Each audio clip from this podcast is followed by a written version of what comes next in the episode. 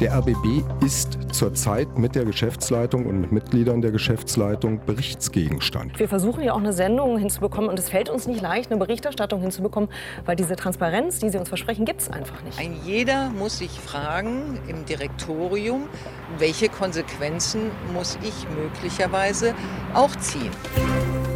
News Junkies. Verstehen, was uns bewegt. Ein Podcast von RBB24 Inforadio. Ja, und was uns bewegt, und das seit Tagen, das ist der RBB. Das sind die Vorwürfe rund um die zurückgetretene Intendantin Patricia Schlesinger.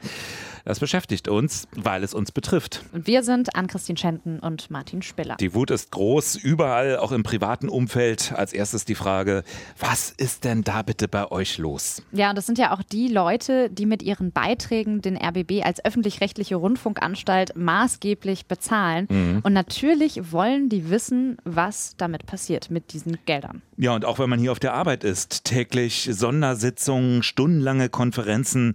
Es brodelt einfach im RBB. Die Mitarbeiter, die fordern Transparenz. Ja, und der RBB verspricht, sie herzustellen. Dazu gibt es jetzt auch ein eigenes Rechercheteam. Mit dem Leiter sprechen wir gleich noch. Der 7. August, dieser Sonntagabend. Patricia Schlesinger tritt zurück als Intendantin des RBB. Aber falls jemand dachte, danach tritt Ruhe ein, der sah sich dann schnell eines Besseren belehrt. Mhm, der Druck, äh, der hat sich in dieser Woche vor allem auf einer digitalen Belegschaftsversammlung entladen. Das war am Dienstag.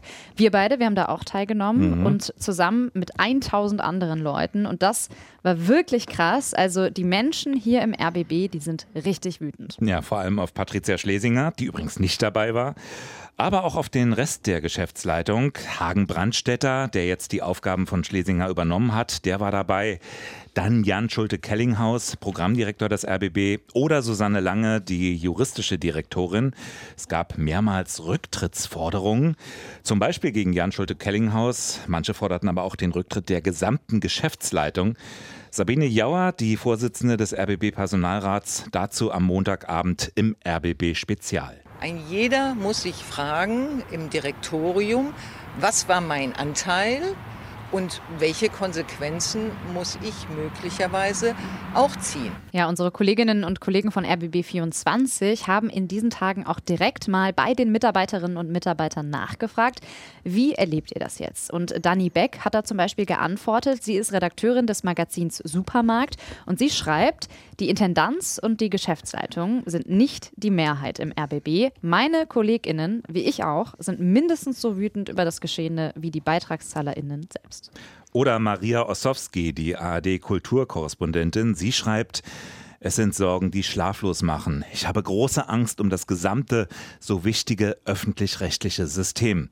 Sie verstehe nicht, heißt es weiter, dass niemand in der Geschäftsleitung irgendwas erkannt hat. Ja, dann schreibt noch eine Journalistin aus dem RBB Investigativteam, die will anonym bleiben, wie sie diese Krise jetzt auch schon in ihrer alltäglichen Arbeit merkt. Sie schreibt, ein Beispiel, ich wollte von einem Pressesprecher einer ins Visier der Presse geratenen Institution nur eine Pressefrage beantwortet haben. Schon nach einer Minute war er beim Senderthema mit der Aussage, dass ich da ja genug zu tun hätte. Ja, da sieht man, wie diese Krise auch unsere Arbeit als Programmschaffende schaden kann. Wenn wir zum Beispiel als Reporter rausgehen, dann verknüpfen eben Menschen den RBB jetzt vielleicht negativ mit Protz, mit Vorteilsnahme und äh, wir kommen vielleicht auch gar nicht mehr so gut an die Leute ran wie vorher. Mhm. Und deswegen ist es auch wichtig, dass die Mitarbeiterinnen und Mitarbeiter zeigen können, wir sind nicht das System Schlesinger, wir wollen gutes Programm machen und wir grenzen uns da auch ab von der Geschäftsleitung, um auch einfach das Vertrauen wiederherzustellen. Und das hat man in dieser Woche auch beispielsweise in der Abendschau gemerkt. Dort hat die Moderatorin Sarah Oswald den Programmdirektor Direktor Jan Schulte-Kellinghaus sehr kritisch interviewt. Hier ein leicht gekürzter Ausschnitt. Sie als Programmdirektor sind ja auch Teil der Geschäftsleitung und Sie haben von all dem nichts mitbekommen? Also Sie stellen die Frage zu Recht. Ähm, aber da muss man natürlich auch sehen, die, die, die Liste der Vorwürfe ist ja vielfältig. Dafür ist jetzt eine Compliance Kanzlei unabhängig, äh, klärt die auf. Wir werden aber auch zugleich, das haben wir schon gemacht in der Chefredaktion, auch ein, ein investigatives Faktensammler-Team einsetzen, weil wir es natürlich auch journalistisch aufarbeiten wollen. Aber es klingt immer alles irgendwie danach, wir, wir gründen einen Kreis und reden ganz lange drüber. Warum wird denn nicht jetzt einfach alles auf den Tisch gepackt? Sie sagen es ja immer, wir brauchen Transparenz. Wir versuchen ja auch eine Sendung hinzubekommen und es fällt uns nicht leicht, eine Berichterstattung hinzubekommen, weil diese Transparenz, die Sie uns versprechen, gibt es einfach nicht. Ja, klare Ansage. Und das stimmt ehrlich gesagt mich auch optimistisch zu sehen, dass da eben ein großer Wille ist, das jetzt aufzuarbeiten. Das merkt man in den Belegschaftssitzungen, in diesen Interviews eben, wie gehört. Es gibt im RBB in diesen Tagen kein anderes Thema mehr als die Causa Schlesinger. Aber es muss eben noch viel getan werden, um letztendlich das Wichtigste, nämlich das Vertrauen der Beitragszahlenden, der Zuschauer, um das zurückzugewinnen. Und damit wir jetzt nochmal alle wissen, wie es eigentlich zu diesem Rücktritt von Patricia Schlesinger kam, haben wir für euch jetzt nochmal die Chronologie der Ereignisse zusammengestellt. Der 23. Juni. Der erste Bericht von Business Insider geht raus. Patricia Schlesinger sei in eine Compliance-Untersuchung bei der Messe Berlin verwickelt. Ihr Mann habe einen Beratervertrag in Höhe von 100.000 Euro bei der Messe erhalten und ermöglicht haben, soll das der damalige Aufsichtsrat der Messe Berlin, Wolf-Dieter Wolf. Das Problem, Wolf ist gleichzeitig auch Verwaltungsratschef des RBB, dem Gremium, das vor allem die Finanzen des RBB kontrolliert. 4. Juli. Laut Berichten soll Schlesinger Abendessen in ihrer Wohnung auf Beitragskosten veranstaltet haben. Zu Gast waren sogenannte Multiplikatoren der Stadt. Später kommt heraus, dass beispielsweise Polizeipräsidentin Barbara Slowik eingeladen war. Die hält das Treffen für rein privat. Wenig später neue Berichte. Wolf-Dieter Wolf soll Beraterverträge für das geplante digitale Medienhaus an seine eigenen Geschäftspartner vergeben haben. 6. Juli. Der RBB startet eine eigene Compliance-Untersuchung. 15. Juli. Wolf-Dieter Wolf lässt sein Amt im Verwaltungsrat vorerst ruhen. Kurz danach schalten der Verwaltungsrat und die Compliance-Beauftragte des RBB die Anwaltskanzlei Lutz und Abel ein. Die soll die Vorwürfe überprüfen. Erste Ergebnisse soll es im Herbst geben. 18. Juli. Die RBB-Presseabteilung meldet, auch die Pläne zum Bau des digitalen Medienhauses liegen vorerst auf Eis. Ein Tag später, 19. Juli, Patricia Schlesinger erscheint nicht zu einer Befragung im Brandenburgischen Landtag. Die Begründung, man wolle das aktuelle Compliance-Verfahren im Sender nicht behindern. 29. Juli. Medienberichte von Business Insider legen offen, dass Schlesinger einen Dienstwagen zum Vorteilspreis fährt. Die Ausstattung unter anderem Massagesitze. Listenpreis des Wagens 145.000 Euro. Den Wagen mitsamt Chauffeuren soll auch ihr Ehemann regelmäßig genutzt haben. 4. August, der RBB gibt seinen Vorsitz der ARD ab. Damit tritt auch Patricia Schlesinger als ARD-Vorsitzende zurück, allerdings noch nicht als Intendantin des RBB. Sonntag, 7. August. Die Bild-Zeitung berichtet über Ausgaben von über 600.000 Euro für die Chefetage des RBB. Teures Parkett, 20.000 Euro für Sofas, 7.000 Euro für eine sich selbst bewässernde Pflanzenwand. Bei dem Umbau soll mehrmals gegen Compliance-Regeln verstoßen worden sein. Am Abend des 7. August tritt Patricia Schlesinger als RBB-Intendantin zurück. Einige Tage später wird sich herausstellen, dass der Umbau der Chefetage sogar 1,4 Millionen Euro gekostet hat, bei gleichzeitigen Programmeinsparungen im Sender Bonuszahlungen an Teile der Geschäftsleitung geraten in die Kritik und mittlerweile ermittelt sogar die Generalstaatsanwaltschaft Berlin des Verdachts der Vorteilsnahme und Untreue gegen Patricia Schlesinger. Gegenstand des Verfahrens sind die Vorwürfe der Untreue und der Vorteilsannahme.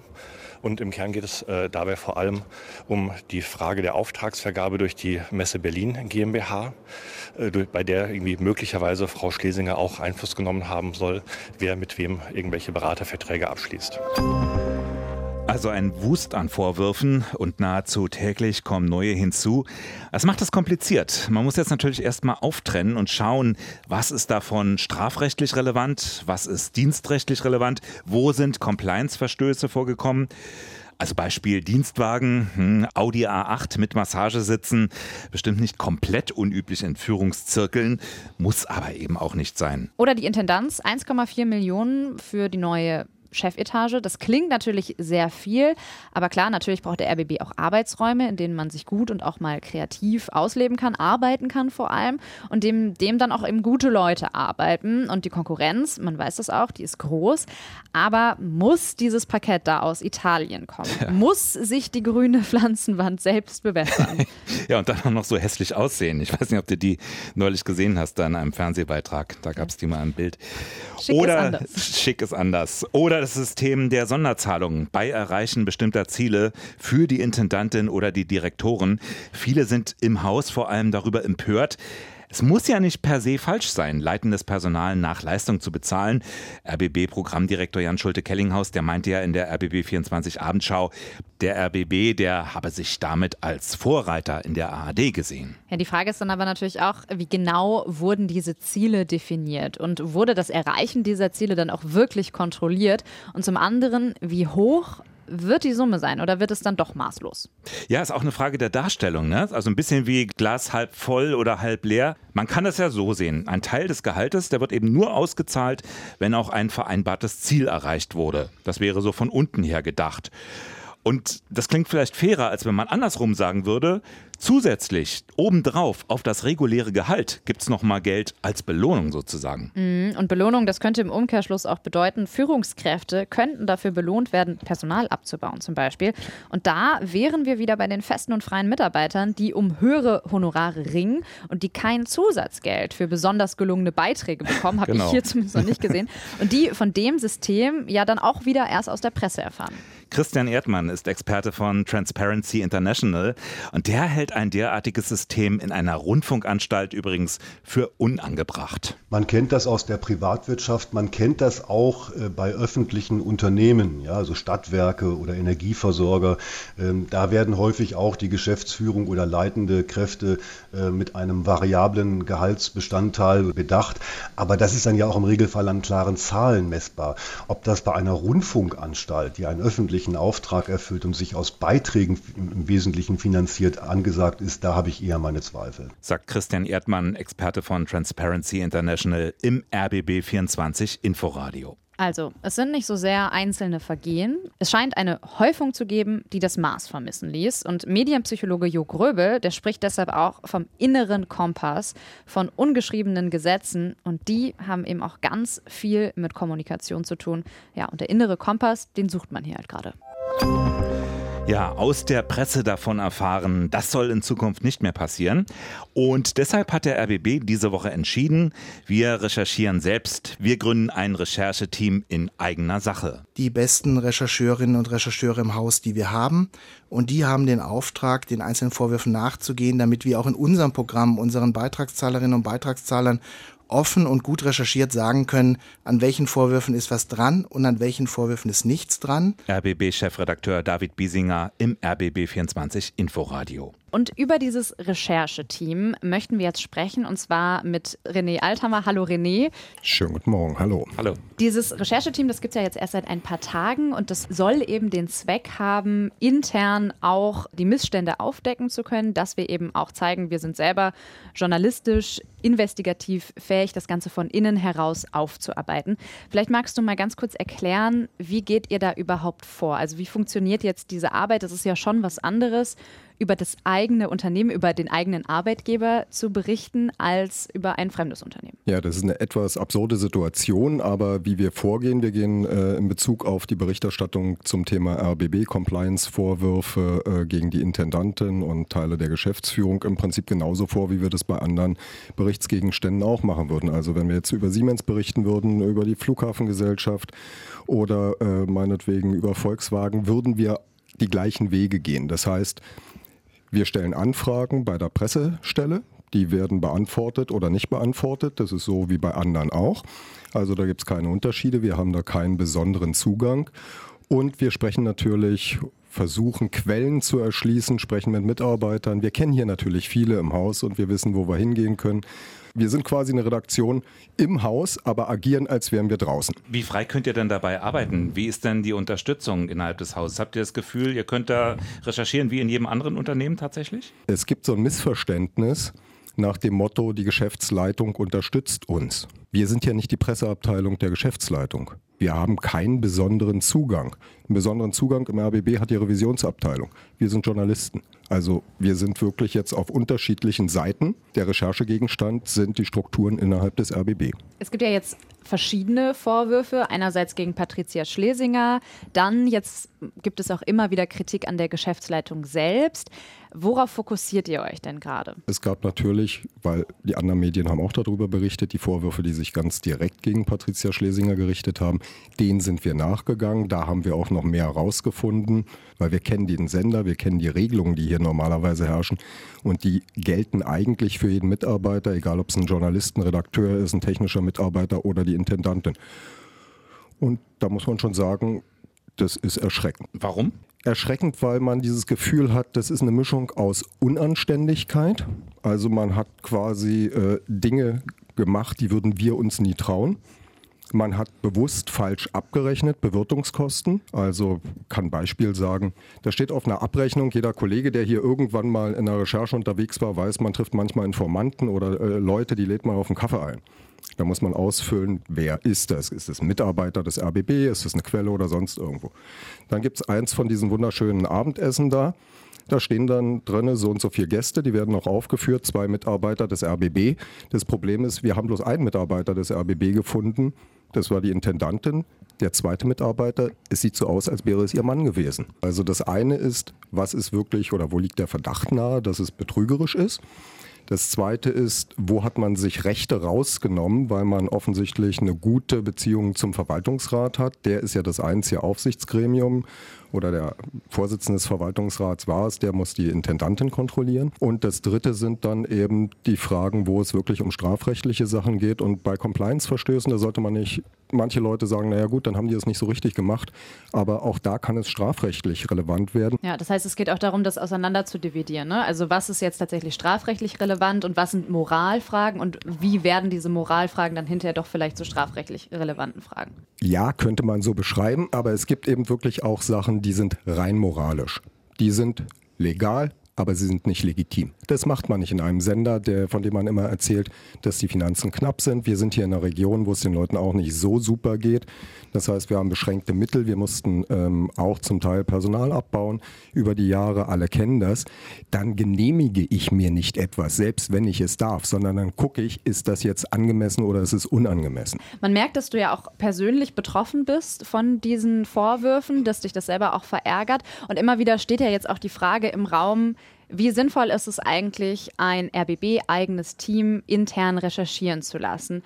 Der RBB ist zurzeit mit der Geschäftsleitung und mit Mitgliedern der Geschäftsleitung Berichtsgegenstand.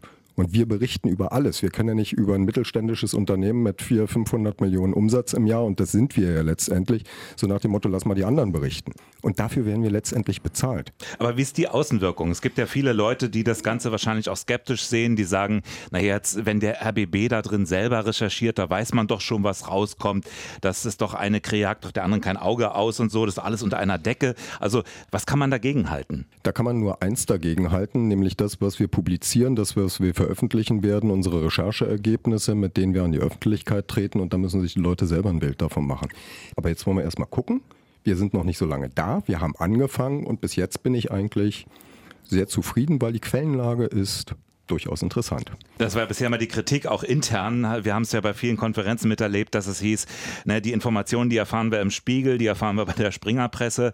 Äh, da müssen wir nachschauen, wenn es was Neues gibt. Und intern, äh, da sind wir immer hinterher.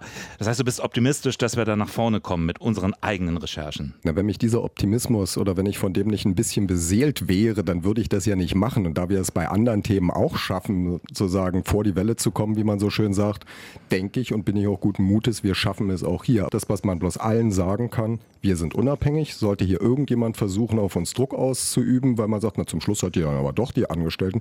Ich glaube, das dürfte dann auch in die Öffentlichkeit dringen. Nun schadet diese ganze Affäre sicherlich auch dem RBB, aber siehst du vielleicht auch eine Chance darin, jetzt durch diese aufklärerische Arbeit, durch die Transparenz, da vielleicht bei vielen Leuten zu gewinnen an Vertrauen? Es gibt hier Mitarbeiterinnen und Mitarbeiter, die haben versagt, die haben sich nicht an die Regeln gehalten, denen fehlte es an Anstand, die haben vielleicht sogar sich sozusagen strafrechtlich äh, relevant verhalten.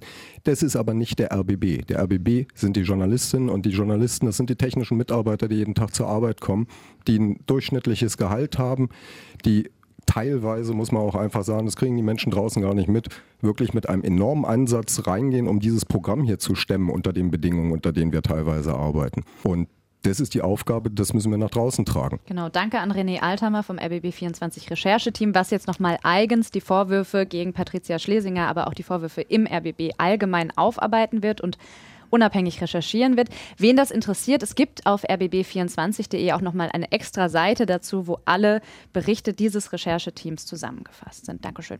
Ja, soweit unser Gespräch mit René Althammer. Einerseits also ist der RBB geschädigt, wie auch die ARD, ist natürlich alles Wasser auf die Mühlen der Gegner von ARD und ZDF, äh, von Leuten, die den beitragsfinanzierten Rundfunk vielleicht schon immer abschaffen wollten. Die haben sich jetzt so die Hände gerieben.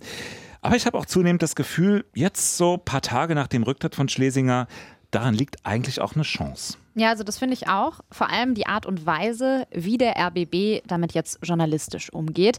Es wird hier einfach kein Blatt vor den Mund genommen und das wird außen auch schon gesehen. Das Gefühl habe ich zumindest. Und zwar mit Respekt. Und das ist auch etwas, was so vielleicht dann nur in einer öffentlich-rechtlichen Einrichtung überhaupt möglich ist. Genau, also dass eben auch über unliebsame Dinge berichtet wird. Das war's für uns bei den News Junkies für heute. Nächste Ausgabe in einer Woche am Freitag wieder. Genau, bis dahin. Tschüss und bis zum nächsten Mal. Ciao. News Junkies. Verstehen, was uns bewegt. Ein Podcast von RBB24 Inforadio. Wir lieben das Warum.